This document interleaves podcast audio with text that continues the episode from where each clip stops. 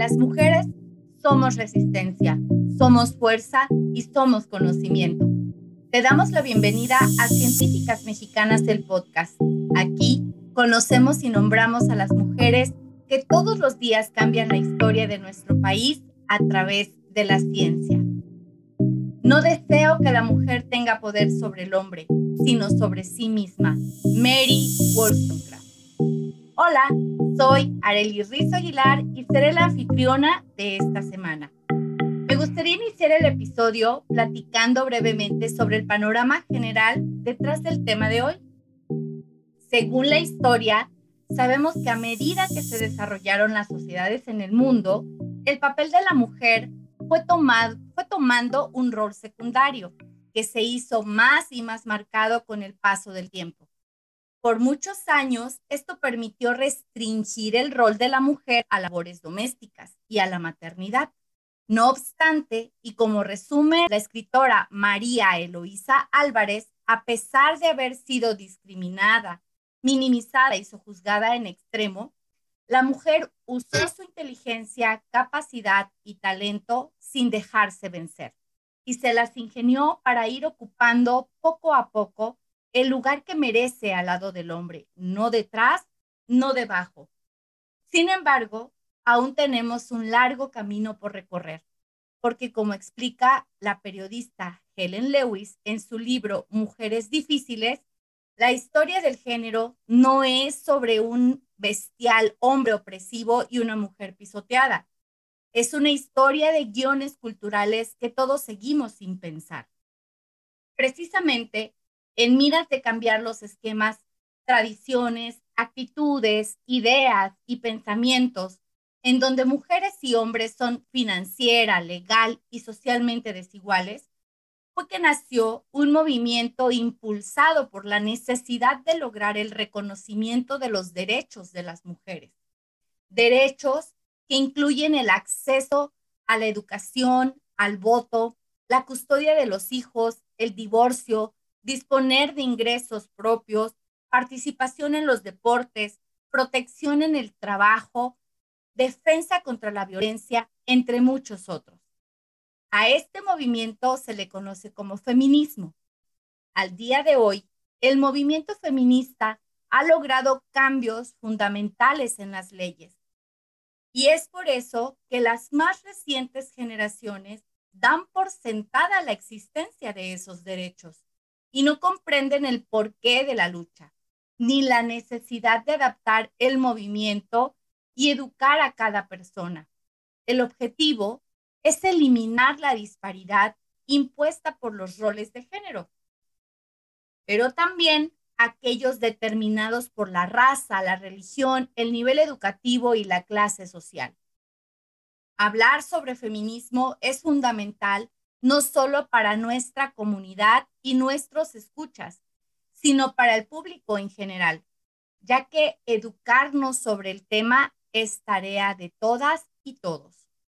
Y para introducirnos al feminismo, hoy nos acompaña la licenciada en psicología y licenciada en filosofía, Stephanie Ernestina Herrera Aguirre.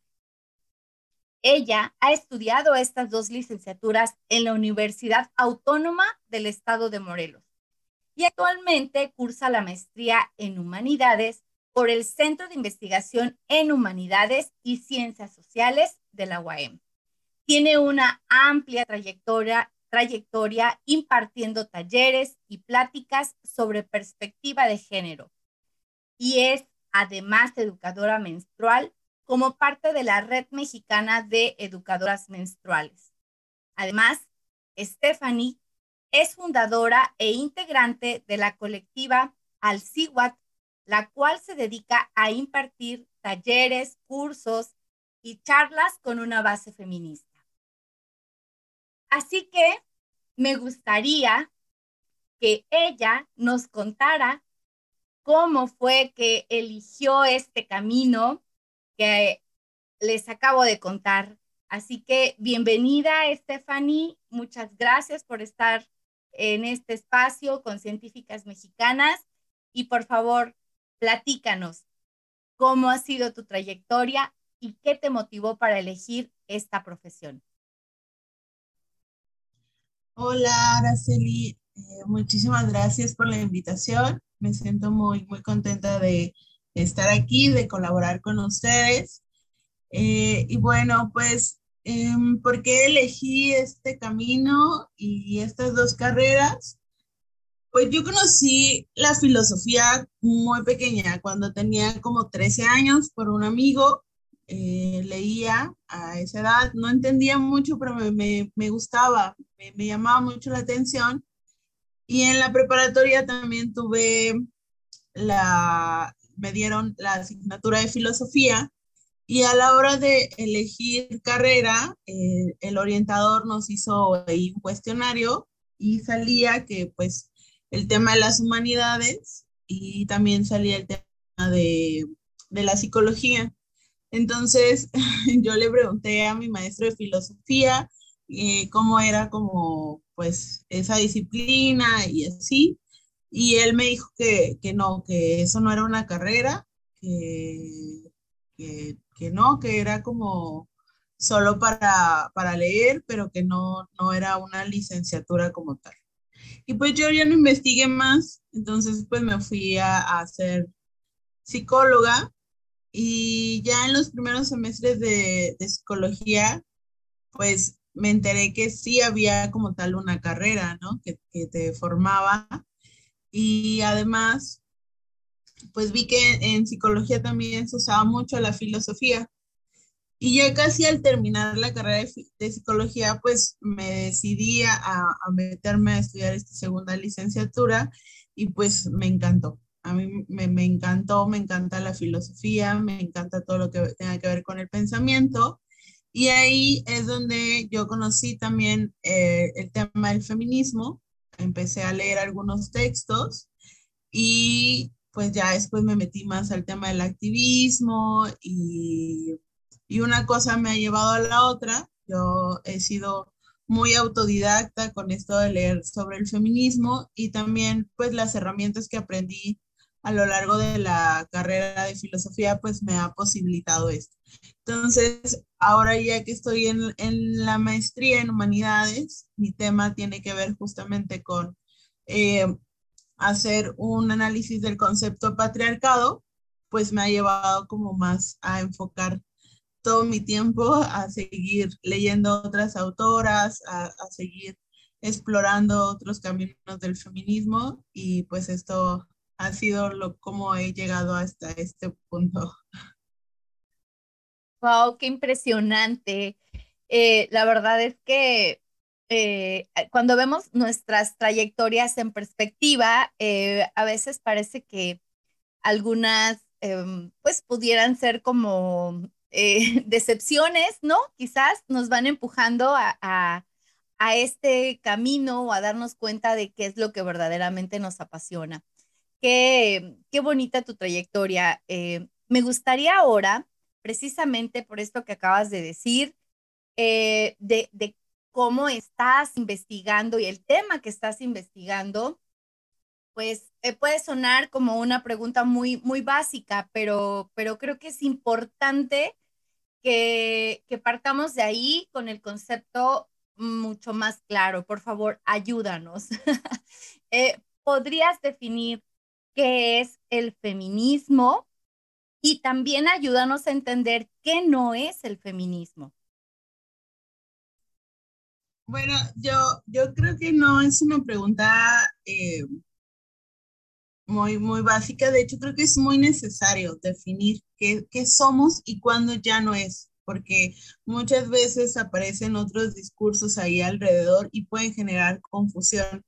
Entonces, bueno, el feminismo es un movimiento político, social y filosófico. ¿Y por qué digo que es filosófico? Porque sí crea pensamiento, porque sí crea teoría, porque sí viene a cuestionar mucho de lo que se había asumido como una verdad, una verdad vista desde lo masculino. Entonces, el feminismo también va hacia el pensamiento que busca la liberación de las mujeres y además analiza los sistemas de opresión que van a generar las desigualdades de las mujeres en los múltiples espacios y en las diversas regiones, porque no es lo mismo ser una mujer en México a ser una mujer en Estados Unidos, por ejemplo, aunque estemos muy cerca. La, construcción de la sociedad eh, y de las opresiones van a ser diferentes. También el feminismo ha generado muchas aportaciones en torno al tema de la violencia, sus manifestaciones y las modalidades. Eh, el feminismo no es algo nuevo. Muchas veces se cree que, que, es algo que está como de moda, ¿no? No sé si lo han escuchado, ¿no? Nos dicen, ah, es que ahora está de moda. Pero en realidad el feminismo como tal va a surgir en la ilustración. Es decir, estamos hablando del siglo XVIII hasta ahora. Entonces, no solo llevamos varios años, llevamos varios siglos con, con esto del feminismo. Ahora, ¿qué no es el feminismo? Es una pregunta que, que me parece muy interesante. Y, y, primero quisiera decir que el feminismo es un movimiento vivo, es decir, no está, no está terminado y se, y se ha ido, ha ido dando respuesta a las diversas circunstancias que van apareciendo a lo largo de, las épocas, ¿no? De acuerdo a las necesidades de las mujeres, a las desigualdades que se van generando, las mujeres han construido respuestas. Entonces, eh, es importante que mencionar que vamos a encontrar diversos feminismos.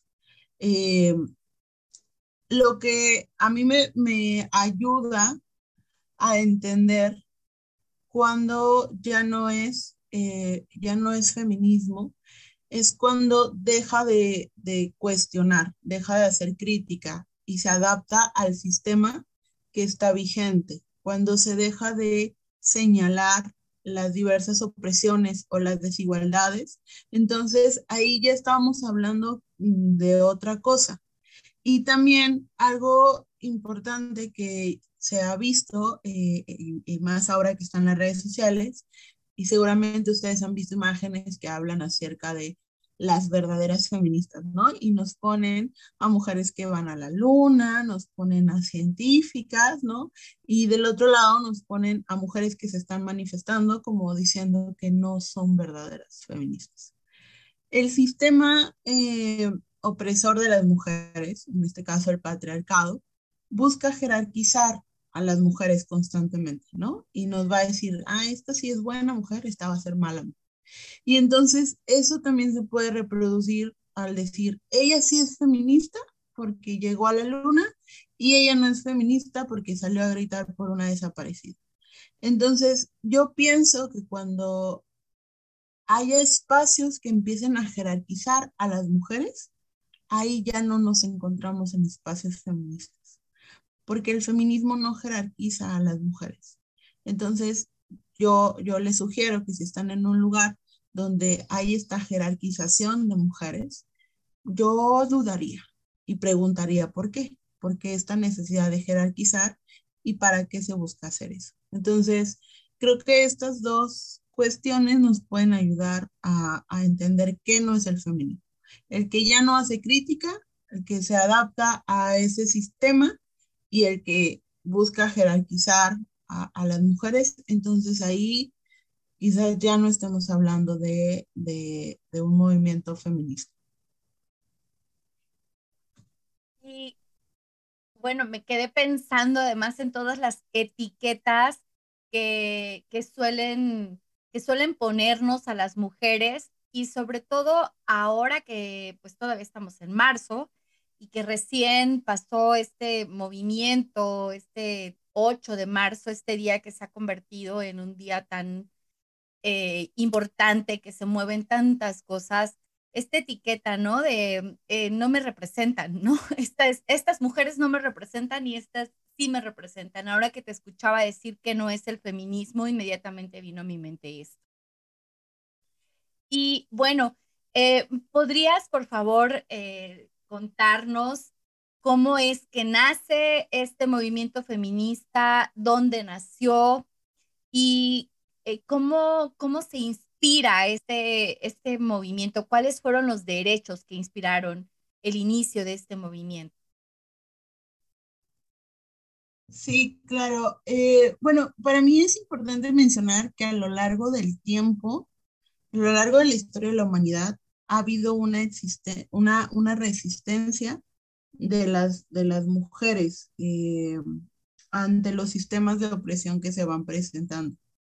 En el caso específico del feminismo, hay autoras como Celia Moros, por ejemplo, que ha hecho eh, un trabajo importante rastreando eh, este, eh, como la historia del, feminismo. No ha sido la única, pero yo conozco más el trabajo de Celia Moros y ella menciona que el feminismo en sus inicios están en medio de la Revolución Francesa, a través de dos pensadoras que son importantes para su época y para la nuestra como, como feministas, ¿no? Para eh, que nos han ayudado a entender cómo surge este, este movimiento.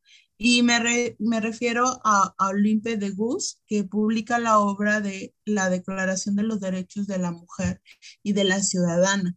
Y a mí me parece una obra que yo recomiendo que, que todas las mujeres la lean, porque ella le está dando una respuesta a otra declaración que se llama Declaración de los Derechos de los Hombres. Y ella, cuando lo lee, me imagino que dice, a mí no me están incluyendo como mujer, como sujeto político. Y entonces ella le responde a ellos, ¿no? Imagínense eh, qué tan revolucionario fue para su época que una mujer se atreviera a hablar y a decir, no me están tomando en cuenta en esta revolución que se supone que es para todas y todos, nada más está haciendo para todos, a nosotras no nos están tomando en cuenta. Y también hay otra aportación maravillosa de Mary Wollstonecraft eh, en 1792, que escribe la Vindicación de los Derechos de la Mujer. Y esto es también fundamental, ¿no? Porque muchas veces eh, dicen, es que las mujeres ya tienen todo, ¿no? No sé si han escuchado eso, pero antes no era así. Antes no teníamos derechos, incluso no éramos reconocidas como ciudadanas. Y Marie lo que hace es escribir este maravilloso texto donde habla de la importancia de que las mujeres tuvieran acceso a la educación y que esto ayudaba a que no fueran disminuidas a solo ser la esposa, sino que a través del acceso a la educación podían ser pares de los hombres y que esto además era es una respuesta también a la Revolución Francesa, ¿no? Donde también les está diciendo, tómenos en cuenta, nosotras no solo somos las esposas, nosotras también tenemos esta capacidad de estudiar, de aprender y podemos ser sus pares. Entonces, yo creo que esas dos, eh, esas dos obras en medio de este momento histórico tan importante como la Revolución Francesa, surge el movimiento feminista y que además pues ahora nos han posibilitado el que nosotras seamos ciudadanas y que también tengamos acceso a la, educación, ¿no? Eh, sin eso, eh, no sé cómo hubiese sido la historia, pero eh, estas dos mujeres sin duda han posibilitado que ahora tengamos acceso no solo a estudiar, sino también a decidir, por ejemplo, si queremos ser esposas o no queremos ser esposas. dijiste una fecha que además a mí me inmediatamente volteé a ver eh, y a hacer cuentas, ¿no? Estamos en 2022 y algunas de estos, eh, de algunos de estos derechos que ellas iniciaron a, a pues, a, luchar, ¿no? Eh, todavía seguimos en el 2022 luchando porque no todas las mujeres tenemos todavía estos pues estos derechos, ¿no? Como bien lo comentabas al inicio de, tu presentación. Y pues, eh, Stephanie, em, cuando se describe el feminismo, se, hemos escuchado hablar sobre las olas, las olas en el feminismo, la primera, segunda, tercera y cuarta ola. Por favor, platícanos ¿Por qué se habla en, en estos términos? ¿A qué se refiere esto de las olas? Sí, eh, las olas son una forma que se ha encontrado de acercarnos a la historia del movimiento feminista. Es importante mencionar que eh, la historia del movimiento feminista no va a ser lineal, pero esta, esta forma de las olas nos ayudan a ir entendiendo qué, ha ido ocurriendo con, con la historia del movimiento. Entonces, imagínense que estamos situadas en el siglo XVII y mediados del siglo XIX, donde todavía no hay acceso a la educación, donde todavía no hay un reconocimiento como ciudadanas y no se pueden tomar decisiones importantes, no solo sobre nuestra vida, sino tampoco de nuestros hijos, ¿no? Porque eh, las mujeres antes estaban bajo la tutela de un hombre, que era el que, el que decidía. Y además no podíamos heredar o comprar ningún, ningún bien material, porque no éramos ciudadanos. Entonces, ese sueño que ahora muchas compartimos, por ejemplo, de, de comprar un terreno entre amigas e irnos a vivir juntas y envejecer ahí, en esos siglos no era posible, era impensable, ¿no? Porque teníamos que estar bajo la tutela de un hombre siempre.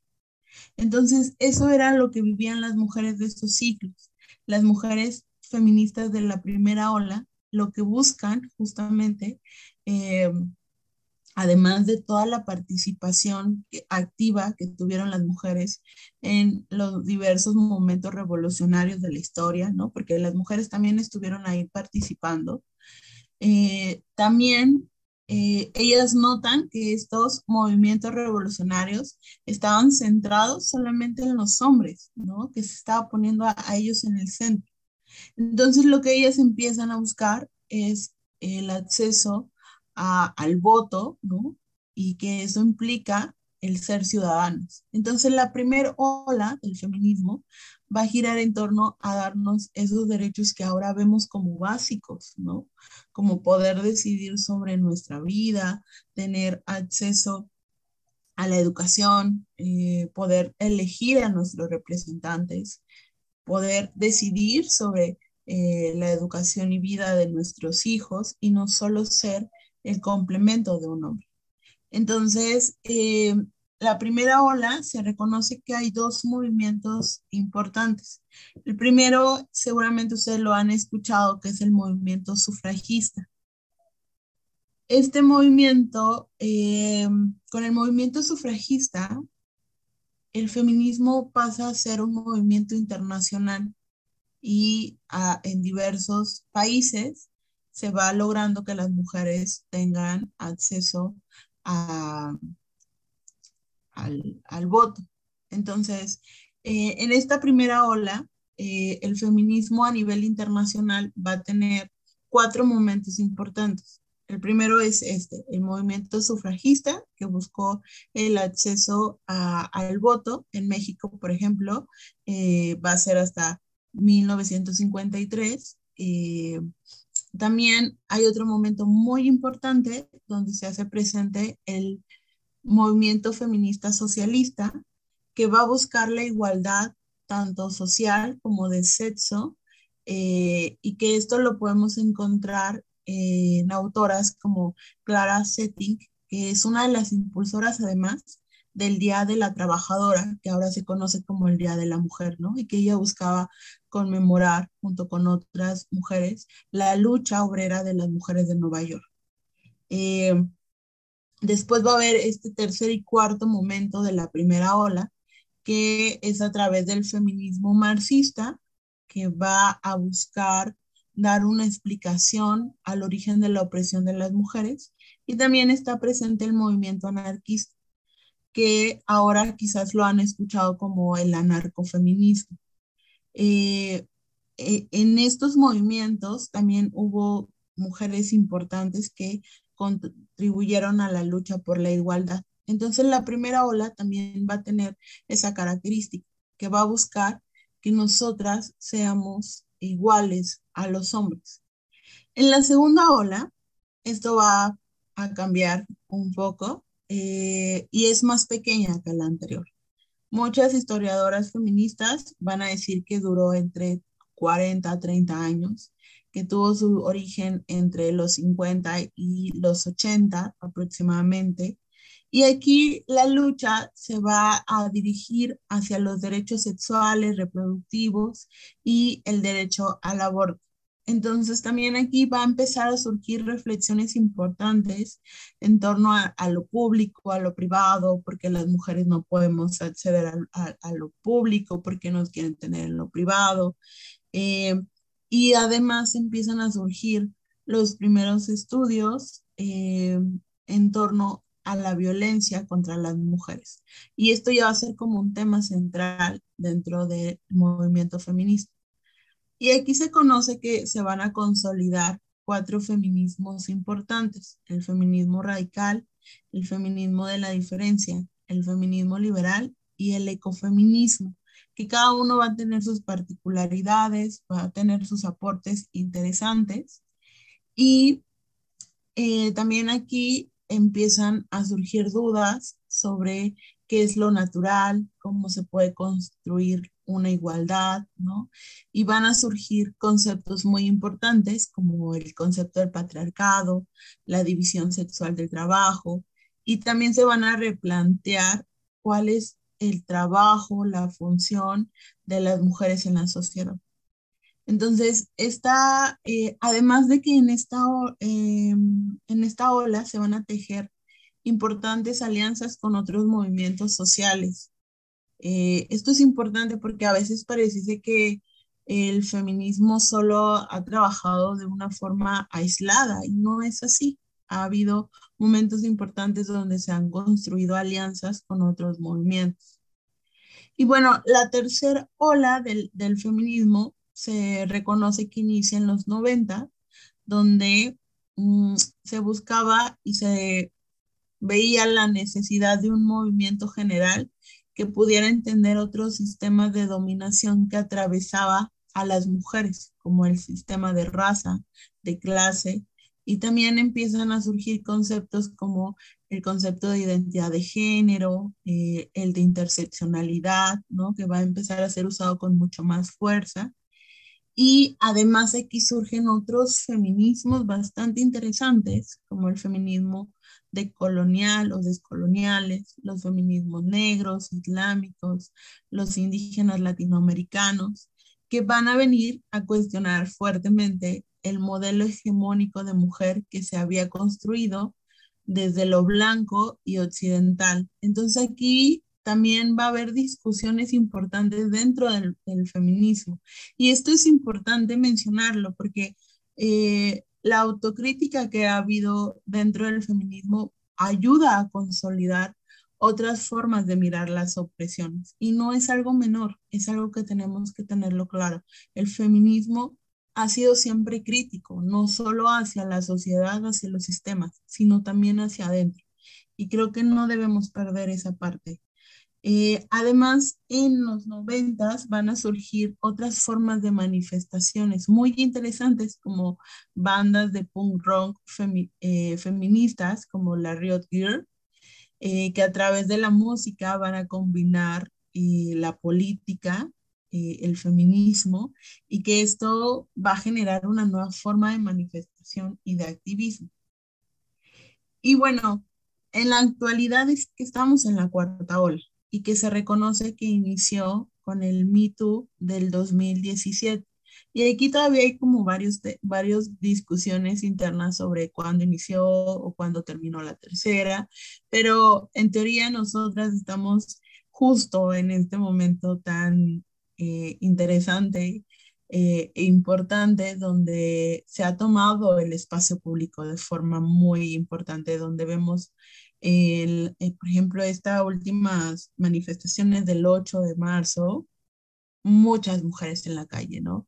Entonces, eh, ahora vemos que tomar el espacio público ya de una forma masiva va a ser una característica de esta cuarta ola y que además eh, se empiezan a consolidar ciertos logros, ¿no? Como el tema del aborto en países latinoamericanos que antes no había ocurrido.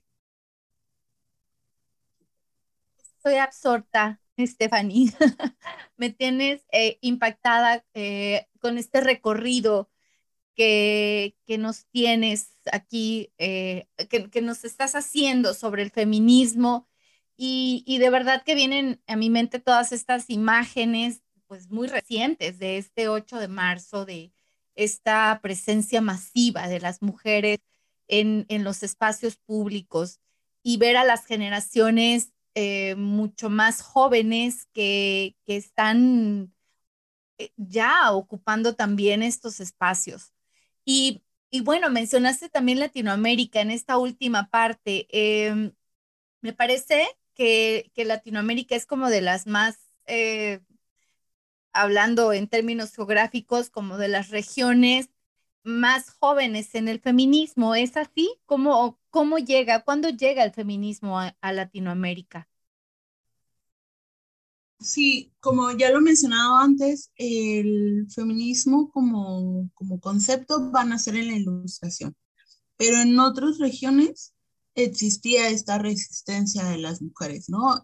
Han existido estos movimientos de mujeres y eso me parece importante porque América Latina ha tenido un, una historia importante sobre, por ejemplo, defensa de territorios donde las mujeres participan activamente o incluso son las que eh, llevan toda la organización. Hay una autora que a mí me, me, me gusta mucho, se llama Ochi Curiel, y ella ha llamado a hacer una revisión justo de la otra historia del feminismo, eh, esta otra historia que, que no surge en, los espacios de Occidente, o en los espacios del norte global y eh, ella llama justamente a, que eh, las feministas de América Latina hagamos este recorrido, ¿no? De, recordar también aquí cómo surge. Entonces, aquí no ha sido algo nuevo, se reconoce que la crítica a la colonialidad, que es una característica importantísima en los feminismos de Latinoamérica, porque muchas autoras van a decir que a través de este proceso de colonialidad, donde llegan a establecer un nuevo mundo, un nuevo orden, también implica una nueva eh, organización social y por ende una nueva organización entre sexos y géneros eh, va a surgir en los 80 y se va a ir consolidando poco a poco hasta ahora en tener autoras con propuestas impresionantes que a mí, a mí me gustan mucho, como la de Rita Segato, por ejemplo, que ella ha hecho aportaciones fundamentales para entender el tema de la violencia en Latinoamérica, eh, con elementos que no se tienen dentro de otros feminismos, ¿no? María Lugones, que es una de las promotoras de, eh, de este feminismo y que además hace un trabajo importante en torno a la colonialidad y el rescate de genealogías feministas, también es, es muy crítica incluso, ¿no? Eh, al decir que, que pues en, mientras en ciertas regiones, mientras en ciertos países ya se estaba consolidando el acceso a ser ciudadanas, en América Latina, por ejemplo, muchas mujeres seguían siendo tratadas como eh, no solo como no ciudadanas, sino incluso como bestias que debían ser dominadas por el tema de la esclavitud, ¿no? Y entonces ella pone sobre la mesa aspectos muy importantes de revisar de nuestra propia historia, ¿no? Y, y si muchas de nosotras revisamos la historia de nuestra familia y, y, nos sentamos a platicar con nuestras abuelas y bisabuelas, podemos encontrar que no, a, a muchas de ellas eh, no solo no les había tocado el tema del, del acceso al voto, sino que eh, pues eran vistas como seres totalmente inferiores o que no podían acceder al pensamiento. Entonces, María Lugones apunta hacia allá la crítica, ¿no? De revisar estas diferencias importantes eh, que se consolidan en la colonialidad.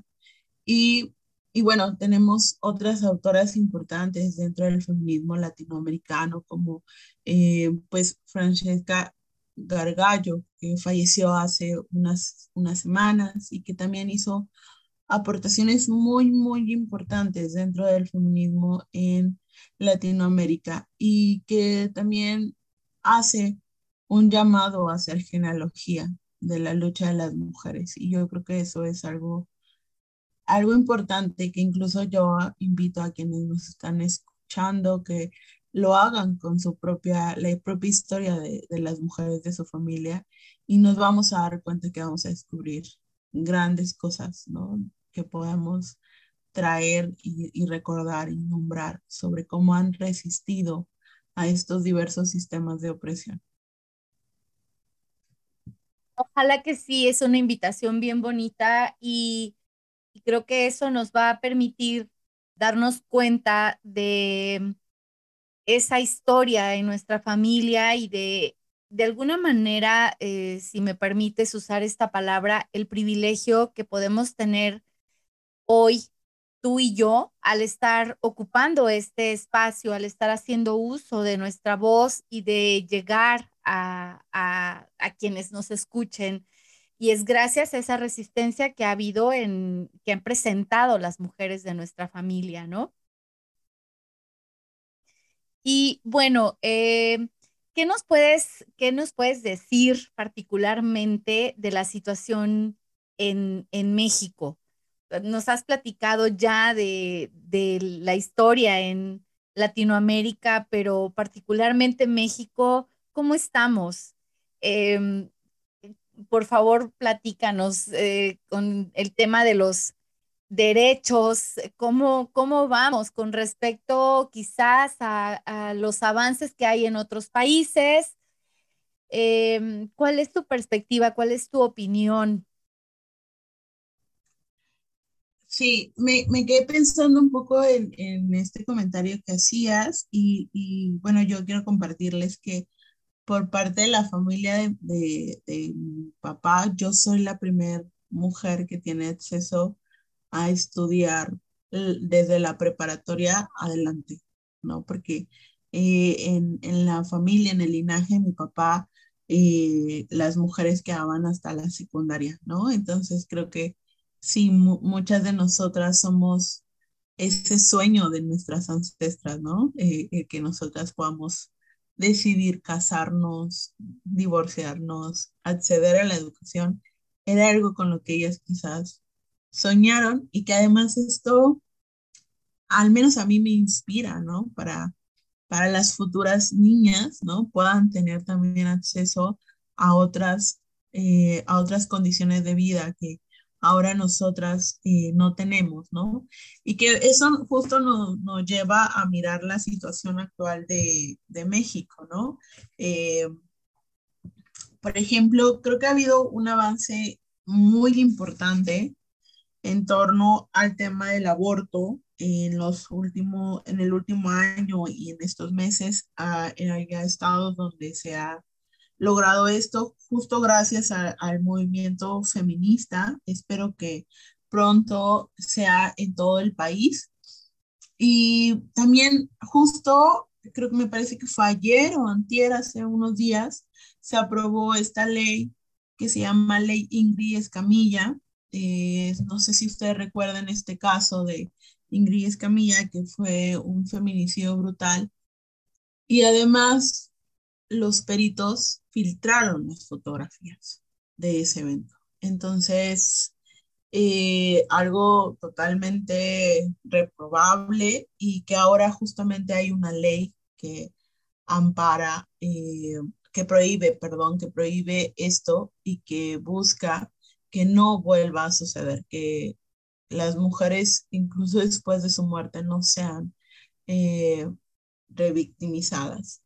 Eh, también sabemos... Y si me permites interrumpirte, es curioso y, también me gustaría escuchar tu, opinión sobre esto, como eh, justo eh, de esta región de la Sierra Norte de Puebla hay dos mujeres, tristemente Ingrid está muerta, sin embargo ahora es, es una ley, lleva su nombre, y la otra pues es la ley Olimpia y ambas son provenientes, son mujeres de la Sierra Norte de Puebla. A mí me impactó cuando yo leía esta noticia eh, con estas dos leyes que llevan el nombre de estas dos mujeres, me pareció impactante. No sé qué comentario te, te merezca.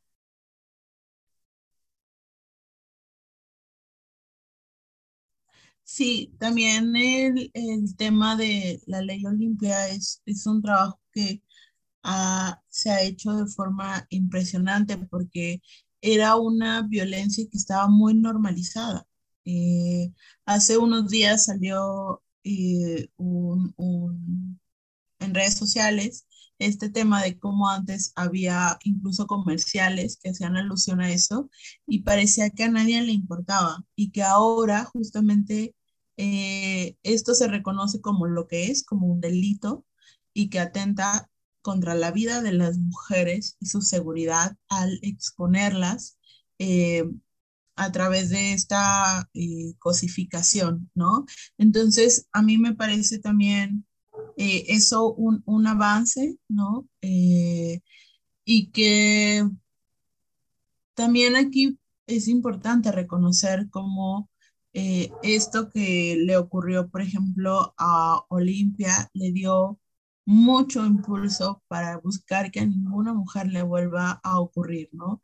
Y creo que eso también ayuda a entender que esto que le ocurrió a ella o que le ocurrió a, Ingrid, lamentablemente, no son cosas aisladas, son cosas que estaban en la cotidianidad, ¿no? Lo de Ingrid, yo en verdad lo celebro que se haya aprobado esa ley. Es lamentable que haya sido a través de este suceso, pero cuántos no periódicos de nota roja conocemos, ¿no? Y que están expuestos ahí eh, los cuerpos de las mujeres con, con gran morbo y que si tú das la vuelta a, a, las páginas de esos periódicos, en la siguiente ves mujeres eh, hipersexualizadas, voluptuosas y siendo cosificadas, ¿no? Y eso es como, como hay esta esta cultura o, normalización de mirar cuerpos desmembrados y a la siguiente ver cuerpos hipersexualizados, ¿no? Entonces, a mí eh, celebro que se haya aprobado esta ley. Creo que también es una forma de regresar la dignidad a, Ingrid eh, por lo que por cómo fue tratado el caso, ¿no?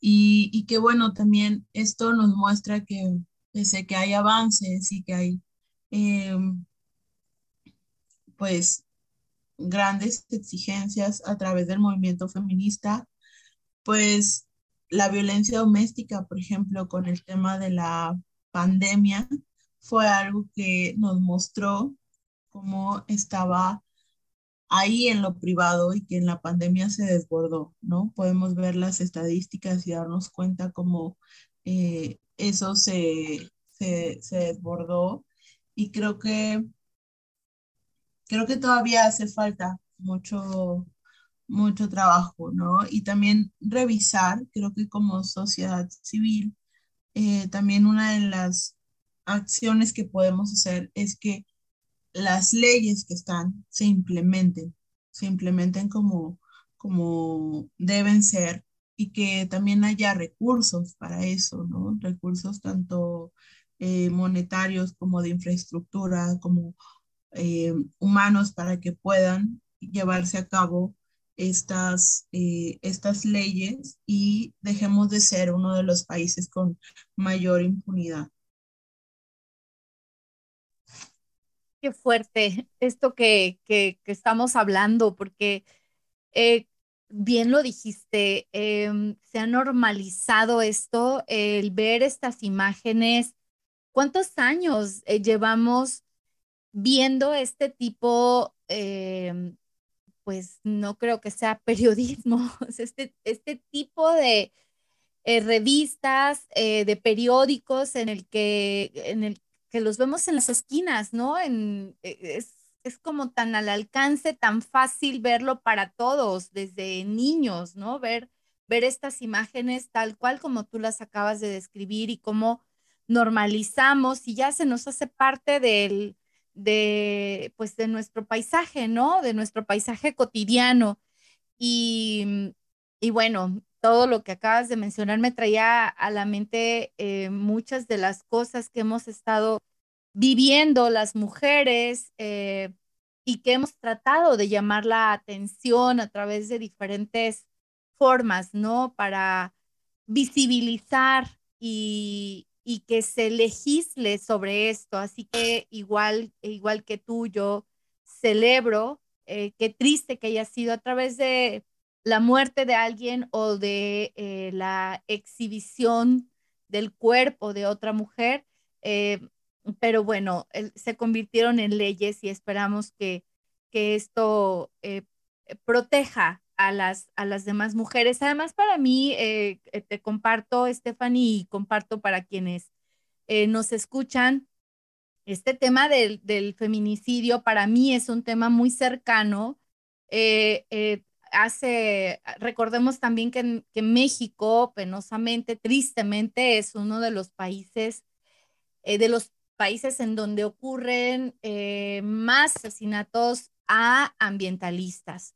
Y en agosto del 2019 fue asesinada una muy querida amiga em, con quien estudié eh, la maestría y, fue asesinada y pues hasta ahora no se sabe, no, han, encontraron, no se ha hecho justicia con, con su caso, ¿no? Entonces, ahora lo digo eh, quizás eh, ya como sin llorar, ¿no? Pero todavía es muy reciente, fue en agosto del 2019. Y, y siempre me quedó esa idea, eh, ese, siempre, siempre que la pienso, pienso en ella como una mujer tan independiente, preparada y, y siempre digo, si le pasó a ella, nos puede pasar a cualquiera. Entonces, pues son temas muy cercanos, desgraciadamente, muy cercanos y y, que ocurren con mucha frecuencia todavía. Esperemos que, como también lo comentaste en otro momento, pues que este movimiento que está vivo siga creciendo y siga avanzando y estos retrasos que tenemos eh, en la legislación, en la educación en México, pues, pues vayan siendo cada vez menos. Y bueno, pues eh, también me gustaría que nos platicaras eh, qué grupos o asociaciones existen a las que podemos acercarnos para seguir informándonos sobre, sobre este tema del feminismo. Bueno, eh, primero lamento mucho la, situación, este feminicidio tan cercano que, has vivido. Te mando un, un abrazo fuerte y que creo que también aprovecho esto para mencionar que hay importantes trabajos en México sobre el tema de la violencia feminicida, ¿no? Porque a veces se creía que el feminicidio era una cosa que solo eh, afectaba a, a, la víctima y en realidad es una violencia tan brutal que viene a a modificar las dinámicas familiares, de amistades, ¿no? Entonces también en México hay un tema, un tema importante en torno a eso, a las violencias feminicidas, a lo que lo ha posibilitado y también el tema de qué sucede con las familias, con las infancias después de esto. Eh, y bueno, ¿qué, ¿qué, grupos o asociaciones podemos acercarnos? Eh, Ahí está eh, la red de feminismos descoloniales que hacen seminarios, dan conferencias. Me parece un, espacio bien interesante. Yo he aprendido muchísimo ahí eh, porque además nos conectan con mujeres de, de, toda Latinoamérica o mujeres que están en otras regiones también haciendo resistencia. Eh, también está eh, la página de feminismo comunitario antipatriarcal, que también hacen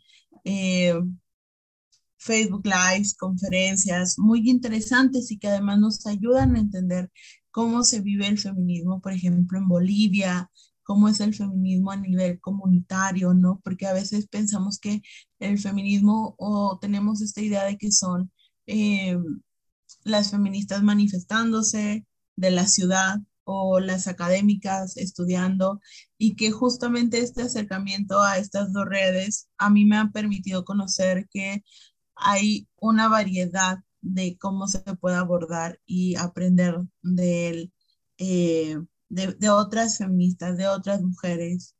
Eh, también está, por ejemplo, la red mexicana de mujeres filósofas, que aunque no está centrado eh, exclusivamente en el feminismo sí tienen una línea importante en este seminario permanente que tienen, eh, que dura un año y que es un espacio muy, muy interesante donde podemos además descubrir de qué están hablando las mujeres, ¿no? Porque una de las cosas que yo me he encontrado en este camino de la filosofía es que, eh, pues, la filosofía literal es, un club de Toby, ¿no? Donde solo platican entre ellos y, se leen entre ellos y demás.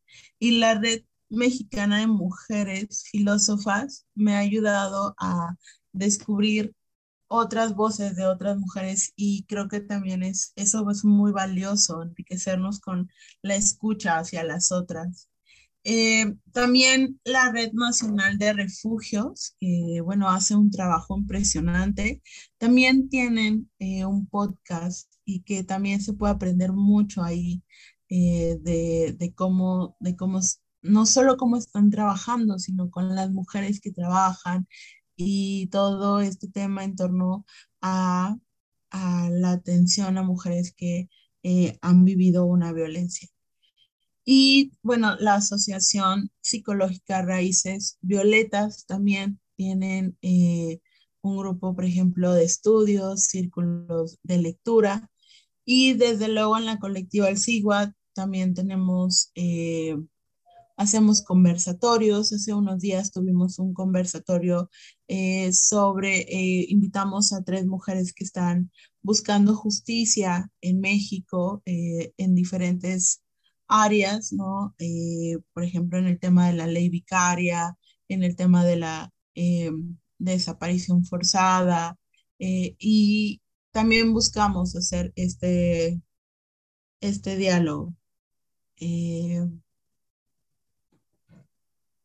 Pues sí, estoy tomando nota de todo lo que nos estás diciendo y creo que creo que voy a ser la primera en volver a escuchar el podcast porque mm, nos has dado un montón de, datos de autoras em, con todas estas organizaciones. Algunas de ellas ya las conocía y creo que las sigo en, sus redes sociales, otras no. Y bueno, yo también quiero seguirme informando sobre esto. Y con todo lo que nos has platicado ya, em, realmente queda plasmado y, yo espero que quienes nos estén escuchando eh, se den cuenta cómo este movimiento realmente va creciendo y va abrazando eh, todas las, eh, las exigencias que las generaciones actuales tenemos, ¿no? Se nos van presentando. Y, y, esto va cambiando, sigue moviéndose como todo, como un organismo vivo, ¿no? Entonces, bueno, eh, pues ya vamos terminando, ya vamos cerrando. Eh, creo que hay muchas cosas todavía que pudiéramos platicar, pero, pero pues el tiempo no, no nos lo permite. Y eh, me gustaría concluir con una, bueno, preconcluir con una pregunta que por ahí algunos se han hecho. El, ¿Por qué el morado? ¿Por qué usamos el morado dentro del feminismo? ¿Cómo surge? ¿De dónde sale este? Hay muchas teorías por ahí, ¿no? Pero Por favor, cuéntanos cómo el morado llega a instalarse y a ser representativo del movimiento feminista. Ah, esa es una pregunta muy, muy buena, eh, porque muchas veces, eh, pues, utilizamos este color y no nos preguntamos a qué hace referencia. Y el uso del color morado es muy antiguo. Hay, hay dos, digamos, dos caminos para responder esta pregunta. La primera es que mm, las sufragistas, ya en, en 1900 7, 10 más o menos, empezaron a utilizar este color morado eh, como símbolo de la lucha que, por el voto, por la conciencia de hacia la libertad y la, y la dignidad. Y también el blanco. No sé si ustedes han visto que en algunos lugares se usa de fondo el morado y el símbolo del feminismo en blanco. Y que esto tenía que ver con eh, buscar como reconocer eh, que ellas tenían tanto una vida privada y una pública, pero que en ambas eran mujeres con honradez, ¿no? Recordemos, eh, tratemos de imaginar cómo eran esos años, ¿no?